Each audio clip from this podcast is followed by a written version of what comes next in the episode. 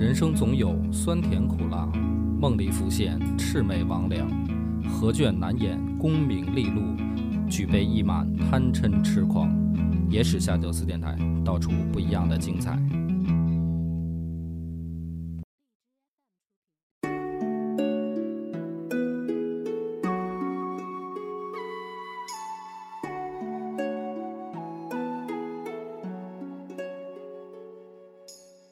大家好，欢迎收听《野史下酒》，我是主播恶霸波。老温仔，我不是推荐你看一个电视剧《大明王朝一五六六》吗？嗯，然后前两天也是跟这个也有细菌佛他们，还有金花他们录那个游文化的时候，讲那个魏忠贤，嗯然后说了点明朝的事儿。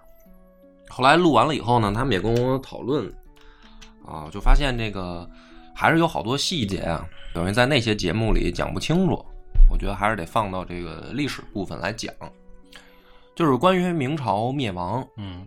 有很多原因啊，但是其中一个往往被大家忽视的，或者说大家嗯，在比如说什么内忧外患，李自成也好，满清也好这些之外，啊，往往不太了解的一个，就是说明朝缺钱。嗯，至于明朝它怎么缺钱啊，为什么会缺钱，往往就说不清楚，或者说很多历史的这个讲座也好啊，都是去关注这个怎么说呢？还是从英雄史视角、英雄史观那么去聊，要么就是说这个君臣个人的这个道德问题上。那么，我觉得咱们今天讲一个这个，只是说我们我自己的见解吧，就是说跟经济相关的这么一件事儿。而且我也先说清楚，它只是局限在这个明朝啊，你不能说套用啊，往现在套用也没什么意义啊。你要套用，老觉得我在影射什么，对吧？什么意思呢？这个明朝，比如说那个电视剧里面，它有一个桥段，就是说这个严嵩嗯啊跟皇帝这讨论的时候出一个招儿，然后说咱们能不能改农叫什么？就是改稻为桑。那不是出了不少事儿吗？对啊，所以那个电视剧它的那个所有矛盾的等于导火线，就是说严嵩跟皇帝面前出了一馊主意，呃，说咱们现在呢国库很紧张啊，没钱了，然后又要打仗啊，又要这嘛那那的吧，说这大明朝现在是亏损状态，于是呢就说说等于就是江南织造那边跟洋人谈成了一笔生意。呃，国外的这些这个阿拉外国伯啊啊，什么这个斯坦金毛鬼子、闭眼的什么的，就来买咱们的丝绸，残联，然后呢，这个咱们就 能挣一大笔钱，那么这个就能缓解国库的这个空虚。啊。然后严嵩就说说咱们把这个稻田啊改成桑田，嗯，经济作物，对，就是说白了，你这个丝绸你得有原材料嘛。结果呢，这不就闹出事儿了嘛？就变成毁堤淹田，就是底下以什么严世蕃什么这个拿马彩啊，这帮人就说 啊，反正我们要挣钱，然后把老百姓的这个稻田都毁了，然后这又牵出了这个等于海瑞又去查案子，就说到底这件事儿是谁主使的啊？谁把老百姓给欺负了？然后也牵出了等于后面什么张居正这些人保着太子要倒倒严嵩，就整个这个电视剧它这个 核心内容嘛，其实在讲这个。那么这个里面就有有一些问题，就是好多人他觉得说看的觉得说是不是瞎编啊？因为有的历史剧现在拍的也是弄得老百姓分不清楚哪些是真哪些是假。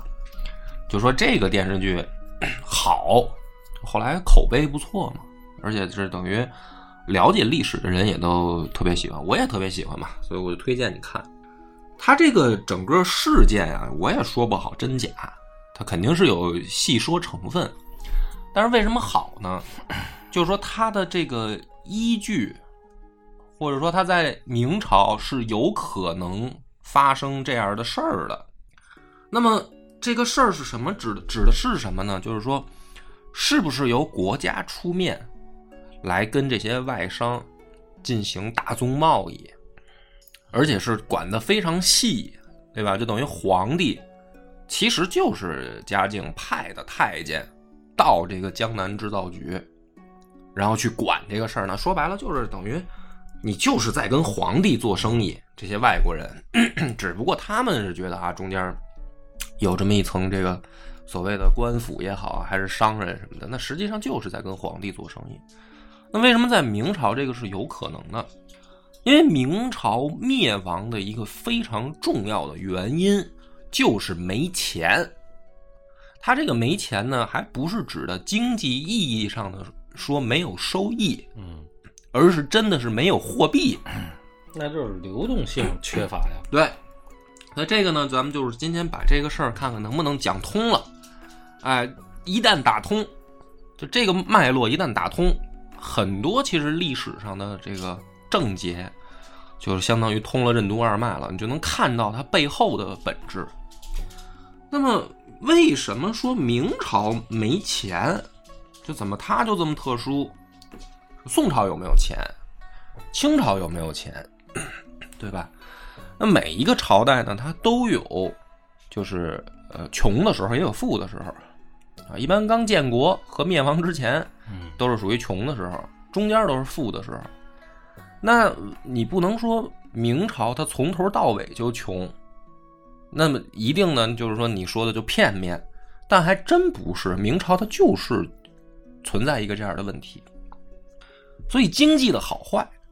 什么叫这个经济的好坏？就是怎么衡量？比如，方儿，你现在如果啊说这个问题，你这不是也是深入了一下这个研究什么股票、什么基金，这个包括货币是吧？对对外贸易什么的都见过，也看人这这个聊过。实际上呢，经济的好坏，它的取决于一个很重要的因素是货物或者说商品流通。嗯，比如说。咱们现在的这个经济下行，大家说啊，因为疫情还没过去，全世界都受疫情影响，对吧？啊，所以经济就变坏了。那这个解释的原因没有错啊，因为这个大家不上班嘛，疫情闹得最严重。但这只是其中的原因之一啊，真正经济下行还有一个很重要的因素是，导致它的商品流通受到了阻碍。什么意思呢？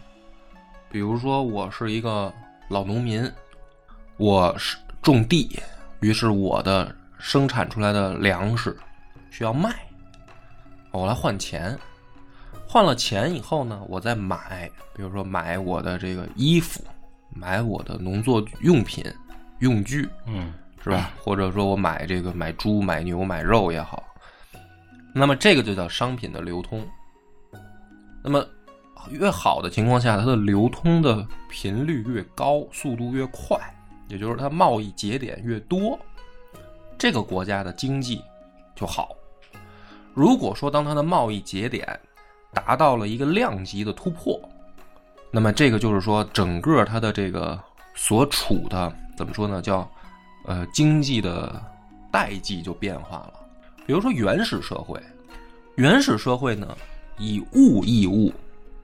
比如说，我打了一只兔子，啊，然后呢，这个你那儿啊，比如说捞了一斤鱼，咱俩呢怎么办？就得以物易物嘛。但问题是什么呢？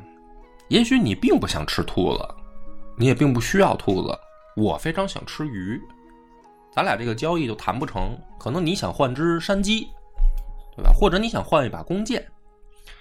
那么这种情况下呢？原始贸易效率就很低，经济就不发达。那么，随着时间慢慢慢慢的推演，人类社会出现了货币。货币呢，实际上就是加快了商品流通的一种手段。所以，它实际上呢是一个共同想象出来的东西。这个货币它具体值钱吗？不一定，或者甚至来说就是不值钱的。就是比如说。用贝壳也好，还是用金属，还是哪怕咱们现在用纸币，钱本身不值钱。你比如说，咱们现在纸币一张一百块钱的纸，它本身不是什么值钱的东西，而是需要大家共同的想象力，共同认同它，说这一百块钱我能吃。咱现在这一百块钱是个国家信用背书啊，，对，那也就是说，实际上它就是老百姓又信国家，对就这样。对，那其实这个就是说，随着你人类社会的发展，人的发展，它它的货币，它的这个怎么说凝聚的内在的价值，它才出现。那么光有这个还是不行的。随着再往下呢，你就会发现，你也有钱，我也有钱，咱俩也有互相想换的货的时候，可是可能离得很远，对吧？比如说东北的大米 要想买海南的椰子。那就中间存在一个路途问题，所以还有一个运输的成本在里面。商人是什么呢？古代啊，或者说封建社会也好，还是说这个，就反正咱们近代以前，包括其实现在也算上，商人最根本的是说倒买倒卖，对吧？尤其是发源这个欧洲的地中海文明，他们都是倒买倒卖嘛，把你这岛上东西换到我这岛上来，然后或者把远的东西。换换到更远的地方，商人从中牟利。那么这个就是什么呢？就是说它的贸易节点很少，所以它的那个商业文明还是不发达啊。随着社会再发展，贸易节点增多，比如说什么呢？小到村镇的市集，对吧？咱们赶集，集上呢什么都有，这就是一个大型贸易节点。那随着国家的大型都市出现，啊，比如说北京、南京这些大型都市，那么这些大型都市呢，它就成了更大的贸易节点，于是就有我们现在特别流行说的流量，对吧？什么叫流量呢？就是你人来的多，你可可出现的贸易机会就多。比如你想买，你想买这个大米，那肯定是能在这个巨大的贸易节点里面找到愿意跟你做生意的人。贸巨大贸易节点实际上也是在增加货品流通、流通这个速度的一个作用。那么再往下是什么呢？比如说啊，咱们跳着快着讲，比如说到现在互联网了，互联网时代最开始出现了所谓的网络贸易，就是所谓的电商也好啊，比如就大家都用的这个网络购物啊，天猫、淘宝这些。那么它实际上是在进一步增加贸易节点，你不用去跑到现场交易了，我们在网上隔空就达成了交易，这才是真正技术发展以后对贸易、对经济其实进行的促进，对它形成的作用。然后到现在的自媒体时代，对吧？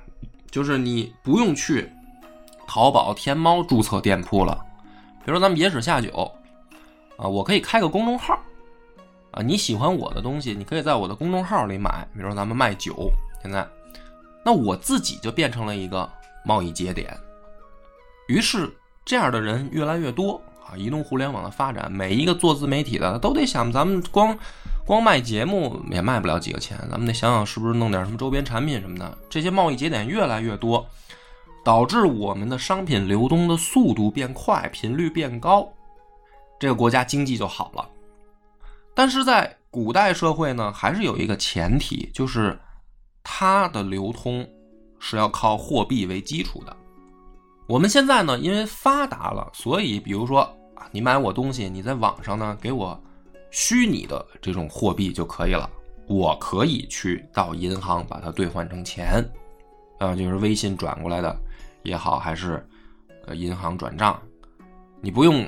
把这钱给我邮寄过来，啊，所以这个钱到现在来说呢，某种意义上来讲，已经越来越不重要了。甚至我们在现代社会当中，比如说我吧，我现在基本上啊不用纸币了，就我出门我装个手机就行了，我基本上不怎么拿钱包了，所以它货币的作用就越来越低。但是呢，在明朝的时候，你就可以想到了，说没有办法做到这么发达。它必须要靠货币，这是非常重要的一环。如果没有货币，会出现什么情况呢？会出现通货紧缩，绝对的没有货币是不可能的了啊！就是说，咱们这个人类社会发展到明朝的时候，你说咱们突然一点钱都不用，这是不可能的。所以，所谓的没有货币是什么呢？是市场流通的货币减少，市场流通的货币减少以后，钱就变得越来越值钱。钱越来越值钱的时候，东西就越来越不好卖，或者说不愿意卖。比如说，我原来啊，我生产了一百斤大米，我可以换一万个铜钱儿。我只是举例子啊，不是当时明朝真真正实际的物价啊。但是现在市场上流通的铜钱变少了，所以每一枚铜钱儿就越来越值钱。那我同样的大米，原来换的可能是一万枚铜钱儿，今年我可能只能换五千个铜钱儿了。再往明年，我可能只能换两千个铜钱了，因为它越来越少啊。所以每一枚铜钱的就价值就越来越高。那在这样的情况下，我会选择什么呢？降低我的贸易频率，我就不卖我的米了，或者我能不能拿米换其他东西？因为换来的钱越来越少，我拿来钱的目的是为了我再去买其他东西，看起来不受影响，对吧？但是实际上，每一个人都这样想的时候，整个国家它的交易欲望就降低。老百姓就不愿意去贸易，所以整个国家的经济就陷入了困境。那么，同样的情况下，政府受到什么影响呢？政府怎么收税？大家都知道，我们的这个发展到呃宋、明、清，基本上已经是所谓的古代的成熟期了，对吧？所以它的税收已经不是像。比较早的汉唐那样，要用这个各种，比如说收你米、收你布、收你绢。尤其到明朝的张居正的这个一条鞭法改革以后，政府收的基本上就是钱，再具体点收白银。那么问题就是，如果市场上流通的货币越来越少，政府就收不上钱来。就老百姓手里也不存钱，我们宁愿存东西，所以政府收不上来钱，就最后我们已经在跳着讲了。最快最快的理解你就明白了，明朝越往后期，政府越没钱的根本原因就是收不上钱。那么说可不可以收东西呢？可以，明朝前期也收东西，但是这么收的话，首先。就你就理解为什么我一上来讲经济的好坏取决的是说它的货品流动、商品流动，它收这么多东西，它一样是流动不了的。政府收这么多东西，它一样还是需要流动，但是整个明朝的经济是在走下坡，所以这并不解决根本问题。那么咱们讲到这儿，肯定很多人就会奇怪了，说那钱去哪儿了？嗯。对吧？为什么明朝 谁造成的货币稀缺性？对，这个就是咱们今天要讲的一个等于重中之重的一个关键。搞明白了，很多这个明清两代的症结就打通了。首先呢，中国自古以来就不是产金产银的一个国家，啊，我们产的比较多的是铜，这个是已经被。怎么说呢？被证实的了。就古代不是说没有金银啊，而是说这个玩意儿产量很少，所以拿来做货币的大部分是铜钱。那么铜钱呢，它的这个多少就很关键了。明朝的时候出现了一个情况，就是发现铜钱这种货币在外流，这个是之前。不是没碰，宋朝可能也碰到过，但是没这么严重。明朝尤为严重。为什么会外流呢？现在有出土的这个文物，就是去打捞下来，沿海啊沉船。你知道他沉船打捞上来以后，发现这船上带的东西最多的，有几次发现不是贸易品，比如说瓷器，这些不是。打捞上来，发现里面存的最多的，竟然就是铜钱、货币。那么这船它是干嘛的呢？是走私船。明朝有很长时间是禁海的，不允许你做海外贸易，所以有很多这样的走私船，他们去偷偷摸摸的去跟国外做生意。那么做生意的时候，做什么来钱最快？这个就是商人或者说叫走私的人他要想的第一个问题，对吧？我们冒着生命危险出海，还得冒着官府查着罚你啊，给你定罪的这么一个风险，我们去做这个生意，那一定是什么呢？利益最大化，什么最挣钱我就干什么，因为本来我已经违法了。那么当时竟然发现，直接倒钱来的最快。那他拿铜钱换什么呀？哎，他拿铜钱换什么？拿铜钱换国外的贵金属。可能大家觉得很奇怪，拿钱换钱是什么概念？这个以日本为例啊，在明朝的时候，日本不产铜，但是呢，它产白银，它有银矿，你不用想象说非常多的银矿啊，但是呢，它的铸造工艺，它的商品经济发展呢，还没有明朝好。于是呢，在这个明朝中期的时候，有历史学家考证出来，一两白银在中国能换多少铜钱儿，在日本能换多少铜钱儿？在中国可能能换七百到八百之间，就是在明朝，你如果有一两白银，你能够换到七百到八百枚铜钱儿。那么到了日本，一两白银可以换到两百到三百枚铜钱儿。那么这就造成了一个现象，就是说，如果一个走私贩子他在明朝带出去铜钱拿到日本，直接兑换成白银再回来，他就能换更多的铜钱儿。就吃汇差呢。哎，这就是所谓的，现在如果用咱们的理解，就是说货币的这个汇率有差异，嗯，对吧？那么为什么会出现这种现象呢？第一个就是我刚才说的，日本产白银，但是它的铸造工艺不行，也就是它自己造铜钱的能力赶不上明朝，所以铜钱在日本还是值钱的玩意儿，它少，中国多。所以这些人与其在中国上的是瓷器也好，丝绸也好，不如直接拿钱去换钱，再换回来，来钱快。那么第二个是什么呢？就是那像东南亚这些国家，包括我们在明朝已经做生意能做到斯里兰卡了，这些岛国也好，海岸国家，他们也不产银矿，也不产金矿，啊，他们干嘛呢？有宝石啊，啊有宝石，还有香料，嗯，对吧？同时，他们也少铜钱儿。那么，在整个这个明朝的时候，就是东南亚这一带都流行使用铜钱儿。为什么？因为如果他们要做贸易，他们就需要一种有公信力的货币，而自己国家都产不出来，也产不了白银。所以，明朝造的铜钱儿，在当时那个时代，整个东亚到南亚，一直到印度洋，都非常流行，大家都很喜欢用。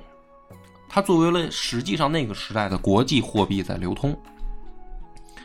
而这种情况下呢，简单来说，随着走私贩子越来越多，这样的海外贸易越来越多，明朝就出现了大量的铜钱外流。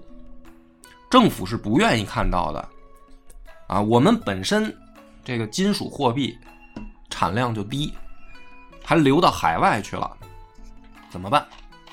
这就导致进一步明朝的通货紧缩，就是国内流通的钱少，不是说我们的生产力变了，啊，生产力还是那样，老百姓甭管刮风下雨吧，差也差不到哪儿去，反正每年该产多少粮食产多少啊，该养多少猪养多少，但就是没有钱，没有钱你就做不成买卖。在这个情况下呢，其实问题就已经找到了一个症结，就是说。明朝是实际上缺的是贵金属和这个有效的货币。那么大家就说了，说那你要这么说的话，它只会越来越穷啊。这是第一个问题，对吧？它只会越来越穷，因为你肯定阻止你明朝不是禁海，然后你走私犯罪越来越多，你只会越来越穷。那你说的不对，明朝也有富的时候，对吧？就是中后期，尤其是张居正改革以后，啊，还是有一阵子过得不错的。张居正前后也有过不错的时候。第二个问题是，就就算你说的对，这些走私贩子他去换日本的白银也好，换东南亚的珠宝也好，他不是还是得带回国内吗？那么你国内的，比如说白银不也多了吗？珠宝不也多了吗？你这个不是同等的道理？虽然说他们在中间赚了差价，但是这个流通的这个东西不是还是对等的吗？你不是也丰富了国内的？怎么说呢？叫货币种类也好，还是说这得统一啊？哎，这就存在另一个问题嗯啊，就是说明朝他想做政府的生意，他就要统一，对吧？就是说我到底换的是什么？既然我能够换白银回来，那我干嘛不把自己畅销的东西拿去直接换贵金属，而要用铜钱呢？所以就有了咱们一开始电视剧里讲的那一幕，就是是有可能发生这样的事儿的，以政府出面，说咱们江南制造局大量的生产丝绸，然后以官办的这个名义跟西方人做交易，这个是可能的。于是呢，最富的那一段出现了一个现象，就是西班牙人和葡萄牙人航海嗯到了东南亚，嗯这个才是真正促成大明开始做官办贸易的一个突破口。大明当时发现这些洋鬼子还真带了贵金属来，真金白银，而且尤其是白银。为什么呢？挺有意思的是，欧洲他们当时流行的是用金和银，随着新大陆就是美洲的发现，那是清朝了，那会儿已经对，那是后来，但是不是？但是葡萄牙和西班牙的时代是明朝，后来到了清朝，就是英国已经出现了，已经上来了。但是这两个国家在整个世界贸易里面，他们用的大量的是这个黄金、白银。欧洲很看重的是黄金，他们用金币，而银呢，在欧洲其实并不流通，或者说叫并不流行，他们喜欢用金币交易。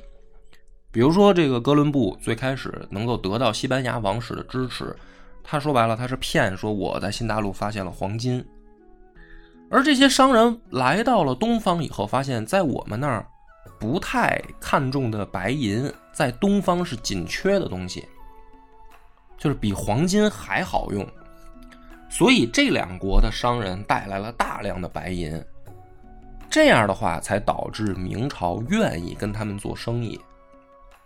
就是出现电视剧里那一幕了啊，跟他们去做大型货货品贸易。但是呢，这个其实这也是推动了张居正做一条鞭法改革的一个基础，就是一条鞭法的实行，实际上是把所有的苛捐杂税统一按照田亩的面积计计算出来，一户你该征多少白银。那么他的政策改革的一个最关键点就是说，你要市场上有足够的白银在流通，我才能向老百姓用这种方式收税。这就是因为西班牙和葡萄牙人在东南亚开始大量进行白银贸易，张居正的改革才有了前提条件。然后就是电视剧里啊也好，我们可以想象出现的就是政府出来做这件事儿。但是很惨的是什么呢？随着这个。就是当时的菲律宾，啊，被这个等于西班牙、葡萄牙逐渐控制以后，出现了这个反华的思想，就是认为说华人太多了以后不安全，然后导致什么呢？在菲律宾出现了两次大屠杀，明朝的时候，直接就把这个两国贸易的最重要的一个中转站。就给冷却了。就在东南亚这些贸易，它也有那种大型中转站。其实我跟你说，东南亚这些事儿吧，就是华人的移民啊，嗯，太多，对，到那边给人欺负的，人家做不了生意了。嗯，那不到现代近代这个图画不是也都是靠着这种思宣思宣扬思想思想，然后被这个政府煽动起来的嘛？嗯，所以在这个情况下呢，就是明朝的后期，整个海外市场的贸易就断了。断了以后呢，它的白银的这个来源也就断了。那么这种情况下，政府就又回到了原来的那种状态，就是市场上没有可流通的货币。不是，他这个时候就没想过了，就是稍微打开一下这个跟对外贸易的这个市场嘛，让一些这个买办或者其他的这个平民有机会参与到这种贸易之中。他促进他当然的这个，当然想这么做，因为明朝后来就是隆庆开海，嗯就是隆庆开海之前还在打倭寇啊，觉得东南沿海不消停，然后不就是也有汪直这样的人，他们其实这些说不好听一点叫海盗，说好听一点呢就是商人，他们希望打开这个局面，然后做生意，然后明朝一直不愿意，到最后呢再不愿意，发现这是一趋势。所以汪直虽然死了，以海盗的身份啊，给以倭寇的身份给定了罪了，但是明朝也知道说这个事儿其实也拦不住。隆庆开海以后，其实政府希望跟海外做贸易，看这里面呢还有一个问题，就是随着海外贸易的增加，随着张居正的改革，明朝的钱荒看似解决了，但是有一个问题是。沿海地区和内陆地区，它的商品流通，嗯，它的经济的运转差异还是非常大。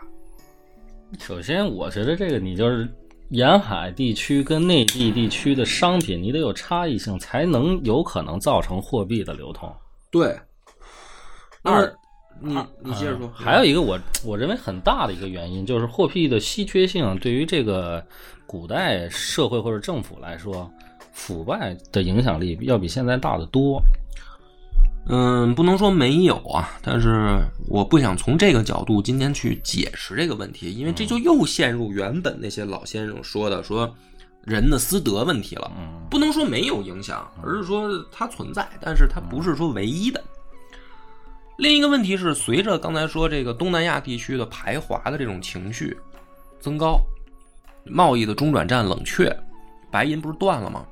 但是东南沿海还有大量的白银，可是西北地区就是内陆地区的白银就非常非常少了，本身这个贸易中转就低，所以你打通什么任督二脉，你就发现，比如城，它为什么是在西北地区起来造反？或者说明朝与一开始有很多叛乱都是在西北地区、内陆地区爆发，这个就是一个其中的原因。收税收不上来，收税收不上来又要打仗，打仗又需要军费，军费又要加税，西北地区就陷入恶性循环。然后怎么办呢？就是裁员啊也好，这都是打补丁的方式。那么东南地区呢，它就相对好一些，但是问题的根本没有解决，所以明朝就陷入了最严重的钱荒，就是没钱。这还有一个问题啊，你看宋朝时候就有纸币了，嗯交子嗯这个东西为什么就在中国就推行不下去？因为你比如说，你不管是白银还是铜，你的制造过程很麻烦，但是你要用纸币，这个问题就很好去解决。嗯，纸币就存在另一个问题，就是说你到底发行多少纸币？嗯，你就会发现呢，为什么现代社会还可以控制得住啊？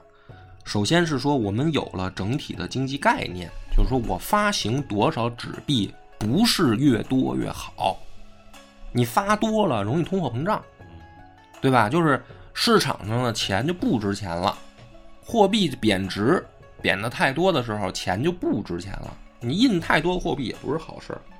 可是古代呢，恰恰没有这种经济思维，它就存在这一个问题是：哎，我如果可以用纸作为替换的话，我就多发。多发以后呢，举几个简单的例子，比如说军饷拿什么发？拿纸币发。我收什么呢？我政府收贵金属，给你换纸币。嗯，然后这边呢，我纸币越印越多，到最后整个纸币贬值，就不值钱了。政府也不明白为什么，哎，我们这个纸币怎么就不能流通呢？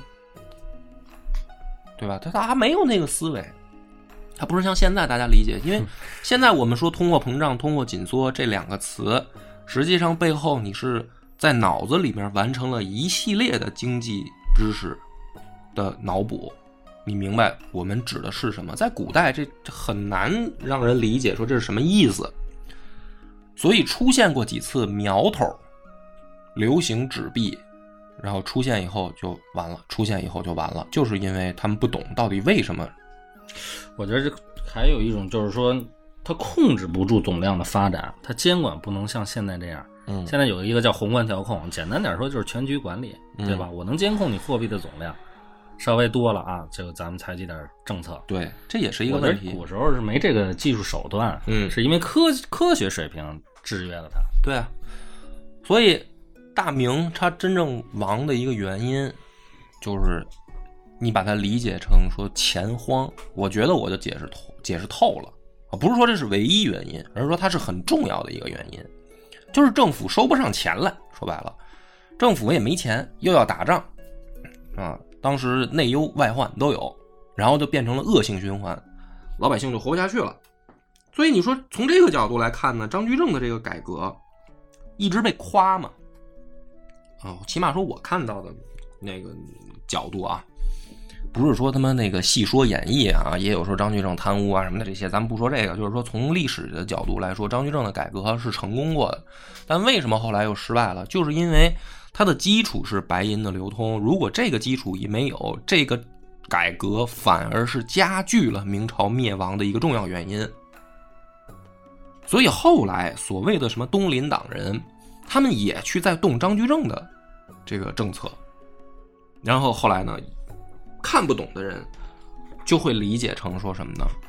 说如果张居正再活下来，他的政策再能延续下去，明朝不会亡，那是不可能的。我觉得那是不可能的，因为很多所谓的这个浙党，啊、或者东林党，他们也是来自于东南地区啊的书香门第啊，他们家里面也有自己的这个怎么说呢，叫 生意啊，就是也许自己家没有，但是朋友亲戚家一定有，所以他们很了解东南沿海的这个经济状况。他们做改革的时候，不是本着说我们要打倒张居正所以去改革，他们一定是说我怎么能想办法让让我们自己家族更挣钱嘛。这某种意义上来讲，就是代表了新兴的资产阶级的需求，所以他要改革，这是一个历史趋势。所以张居正的改改革成功了，然后又被后来废掉了，我觉得就是一个历史规律，它不是说从人的私德角度去考虑的一个问题。如果不改，明朝灭得更快，因为它就是收不上来白银了。那么，就为什么清朝又行了呢？对吧？就是你那人可能就会质疑说，你要这么解释的话，那明朝玩完蛋以后，清朝他妈还不如明朝呢。他们对于整个这个，就别说经济了，他们他封建这一套还得重新学呢。啊，就是中原文化他们还重新学呢。怎么清朝又出现了康雍乾盛世？这同样的原因是清朝有一阵儿，这个贵金属续上了，就是国外的这个贸易又打开了，这是一个原因。还有呢，就是随着比如说玉米、花生、辣椒这样的农作物的引入，白薯或者说叫番薯吧，不是白薯啊。那么就是说这些东西它的产量高，能养活人，然后随着国外贸易的这个贵金属再一次流入，于是出现了康雍乾盛世。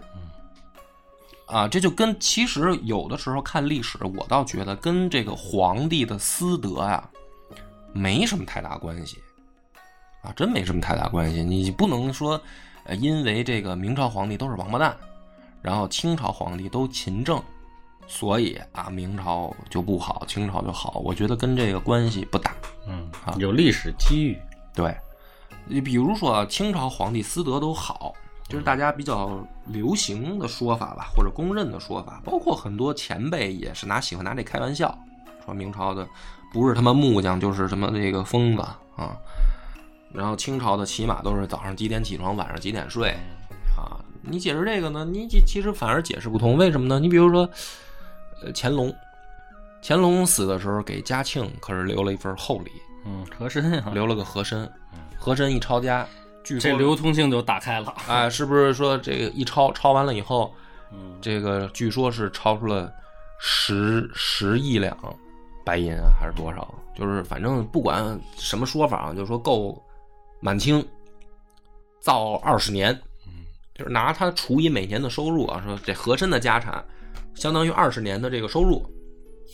那按你按理来说，如果是这样的话，是不是嘉庆的日子应该不错？我不一定，麻烦就麻烦在这么大的这个货币，或者说有价值的东西集中在一个人手里，你怎么让它流通起来？这又是一个问题。对，这就就是就像你刚才说的，你比如说咱光有钱，嗯但你拿什么流通？你要说有必需品，白薯、玉米可以，嗯那你要没这些玩意儿呢？不是大家都需要流，那这钱流、物流，这包括现在有一个叫信息流，这三位一体啊，哎对对吧？嗯，所以说，实际上明朝也好，清朝也好，最根本的是说，它的贸易节点并没有增多，然后它的流通的频率、速度并没有变快。所以在这样的模型下，如果我们简单理解的话，明朝钱又少，所以它的经济就进一步的崩溃。清朝的时候呢，有一阵儿钱多了，它的经济就好，但是并不解决的是根本问题。所以我们的古人啊，就是他们推行的这个，呃，怎么说呢？一种思思想方式啊，或者说一种行为方式，说重农抑商啊，他们不愿意发展这个商人的这个经济也好，或者说是他商人文化啊。某种意义上来说呢，是就是导致每一个王朝遇到瓶颈的一个根本原因。为什么呢？因为首先，他们本本本来理理解的这件事儿，就是说商人是倒买倒卖，他实际上没有增加嗯这个真正的实际产出，对吧？比如说我这个全国啊，一年能够产一一万斤大米，就我一人能供一一百斤粮食，啊这是实打实的。对，这个实打实，大家每一个人手里有多少粮食，这个是这个固定的嗯啊。随着这风调雨顺，可能生活的日子就好点儿啊。随着这个闹灾荒，呃，产量下降，老百姓活得惨点儿呢。这个时候，政府要做的是什么呢？就是把丰年的粮食储备起来，拿到灾年用。嗯啊，这个就是我们古人作为政府平衡的一个最常使用的手段。他不愿意商人的大量流通是什么呢？是因为商人没有实际生产出任何东西，他只不过是把 A 的东西运到 B，中间赚差价。所以原本可能这个地儿，这个每一个人还够吃啊，有这样的寄生虫出现，这是古人思维啊，并不是商人不好，古人思维就这样的这样的人出现，然后这帮商人就越来越多，越来越多，然后财富聚集在这些寄生虫手里，这不是什么好事，这是古人很朴素的思维。所以你就发现，我们古代的商人啊，命运都很悲惨。首先，他一定要官商勾结，要不然你干不成。嗯然后你官商勾结以后，发展到一定程度，一定把你给收割了。你就想想这些所谓的大商人，从古到今，什么陶朱乙顿，什么胡雪岩，什么这个明朝的那个沈万三，都是这个路数。你首先就是政府支持你，你有点半官半的意思，然后呢，一缺钱我就弄你。嗯他就是他就是原因底层的逻辑就在这儿，就是政府并不是认为你们是一帮是有实际生产生产能力的人，但是它确确实实在经济活动中加加快了这个效率。对，但是实际上商人他为什么这么重要？而且或者说西方的这个启蒙思想以后，为什么资产阶级兴起，变成了这个怎么说呢？叫朝向资本主义发展？其实我觉得就是呃，资产阶级它有一个，我不是说夸的啊，它有一个最大的好处就是钱，他自己知道去利益最大化的地方。嗯，就当时最早咱们上学的时候学那个古贱商农，你说这怎么？你说这怎么解决？单靠农民，嗯他没法解决，对吧？嗯你就让这个谷子在不同的时间出现在它该最需要它出现的地方就完了。嗯嗯，所以这个再往后讲呢，就出现了一个新的问题，因为时间也不多了，我就简单来解释啊，就是近代啊出现了一种思想经济领域的思想，就是呃自由的这个市场经济，就是说政府不要多干预，然后纯让市场自由去调控。那么这样又对不对呢？我们站在中国的视角，哦，或者说我作为一个中国人来说，也不对。为什么？当时这个二战以后，很多这个西方的经济学家就提出来，说应该让市场经济去自由调控市场，所以经济发展不起来的国家的症结就是出现在政府过多的干预。嗯，甚至比如说前苏联，那当时的很多西方经济学家就是提出来一种很极端的说，甚至用休克疗法，就是说你政府干脆就不要干涉。我只是简单来说，没有这么没有这么简单啊，嗯你只是能修大发了吗？不是，对，结果呢，真的用市场经济自由去调节的时候，很多国家都完蛋了。你知道我，我觉得这事儿也另一种解释方式啊，就是你就算现在做不行的原因是什么呀？就大家根本在一开始没站在一条同样的起跑线上。嗯，就是现在已经攥着这些极大这个资源的人，如果在没有政府的干预情况下，他就会把这件事儿变得加剧，嗯这反而导致这个贫富差距。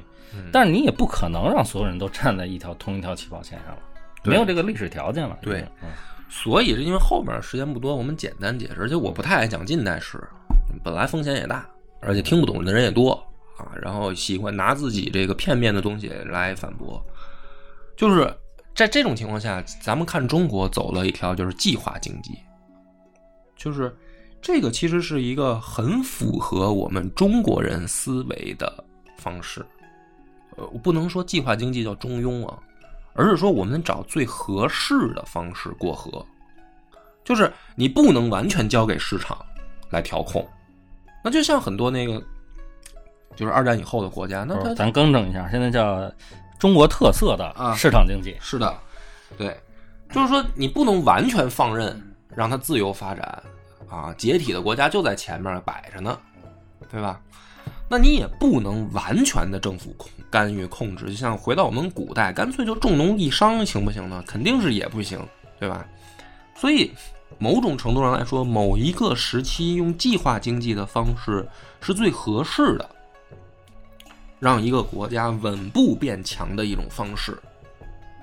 对吧？就是说，政府当然要干预，但是也不是说完全的干预，就是你也要开放给市场一些能够刺激经济活动、增加物品交易频率、流通速度的，怎么说呢？活血活水啊！你要全部管死。回到说，咱们就是说粮票时代，它出现有它出现的意义和它存在的原因，但是不能说永远那样。所以整个这个，你看，我们今天用一集来讲的话，其实还是没有说完全把所有的细节都讲明白。但是起码我想讲明白的一点就是说，我们看古代史的时候，不是以老去看一个人的私德。就比如说，为什么出现康雍乾盛世，是因为这仨皇帝他妈勤政吗？当然有可能有这原因啊，不是不能说可能，肯定是有这原因，但是它并不一定是主要原因。为什么说到明朝末年这国家就完蛋了？啊，就是哪怕出现崇祯这样的人，他想把这个国家变好，也变不好了。有张居正这样的人，改革怎么还是越变越差？跟这些人私德关系不大，他是一个大势所向啊。这些大势里面包含着很多原因，其中钱的一个原因就是最重要的一个原因。我觉得啊，你不是打不过满清，满清时战斗力说怎么他们自己后来，因为你知道好多明史是满清清朝修的。所以它本来它就是带有这个，就是自己的主观的这种，呃，咱说句不好听的，你到那份儿上，明朝老百姓是不是也思辨呀？啊，对吧？对啊，嗯，我觉得今天这一集讲到这儿就可以了啊，欢迎大家讨论就行了，嗯，拜拜。我们的微信公众号叫“柳南故事”，柳树的柳，南方的南。如果还没听够的朋友，欢迎您来订阅关注。